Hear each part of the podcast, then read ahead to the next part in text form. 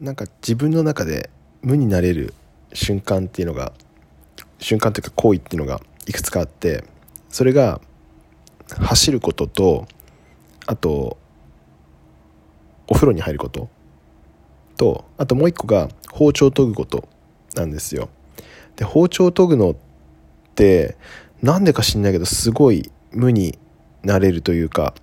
なんかすごいこう集中できるというかなんかすごい好きなんですよね。まあ単純にその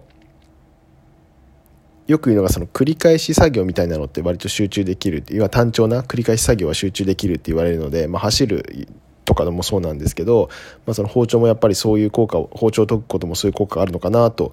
思いましたまあ